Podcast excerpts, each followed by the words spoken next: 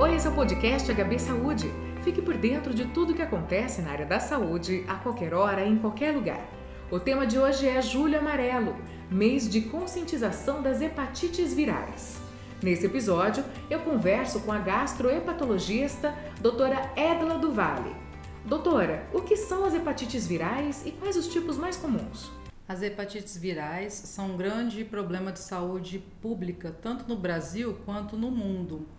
E as mais comuns são aquelas transmitidas pelos vírus, que a gente segue a, letra do alfabeto: A, B, C, D e E. No Brasil, nós temos como mais comuns a A, B e C, e em partes da região norte do nosso país, a D. E geralmente, quais são as formas de contágio?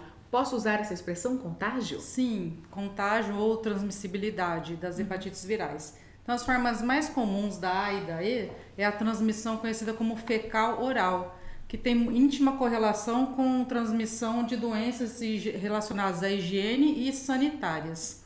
E a C e a B, a principal transmissão é a transmissão via sangue parenteral, sendo a B também uma transmissão de forte é, espectro assexual. E as hepatites virais são doenças consideradas silenciosas não é? Isso deve dificultar bastante o diagnóstico. Sim, dificulta muito o diagnóstico, porque quando o paciente nos procura, é um paciente que ele já está acometido cronicamente da doença. E muitas vezes esse paciente se encontra já em fases tardias da doença, com acometimento tanto da cirrose quanto do carcinoma hepatocelular. E existe tratamento? Sim, é, existe tratamento, é amplamente disponível no nosso país. O tratamento das hepatites crônicas B e C, eles são amplamente distribuídos no nosso país, são medicações antivirais. O tratamento da C a gente considera praticamente cura da hepatite C nos dias atuais. O tratamento ele tem uma eficácia acima de 95% para o tratamento e a hepatite B nós consideramos um tratamento que é de controle de doença. Então você consegue controlar a doença, a sua transmissibilidade, a indetectabilidade desse vírus da hepatite B, mas infelizmente não uma cura propriamente dita na hepatite B. E caso a hepatite não seja diagnosticada e tratada, quais acometimentos podem ocorrer para esse paciente? Nas hepatites que evoluem como doença crônica, que são a B e a C, a evolução fatalmente será para cirrose hepática e em alguns casos, em um terço dos pacientes, será para hepatocarcinoma, que é o famoso câncer de fígado, uma doença grave e muitas vezes fatal. E a vacina? Vamos falar de vacina, é a principal alternativa para a prevenção? Sim, a vacina é uma das principais é, alternativas né, de prevenção das doenças. Nós temos vacinação já no calendário vacinal, tanto para hepatite A quanto para hepatite B, mas ainda não temos para hepatite C.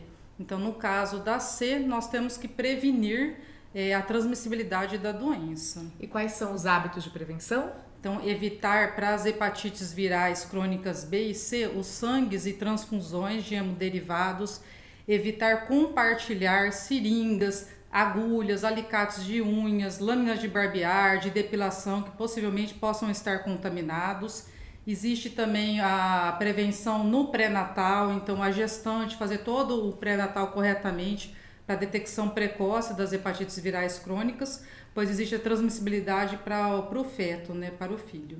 E se tiver qualquer dúvida, procure seu médico. Sim, sempre. Muito obrigada pela entrevista. Você ouviu o podcast HB Saúde, sempre trazendo informações e novidades sobre a área da saúde nas plataformas de streaming. Spotify, Deezer, YouTube e no site HB Saúde.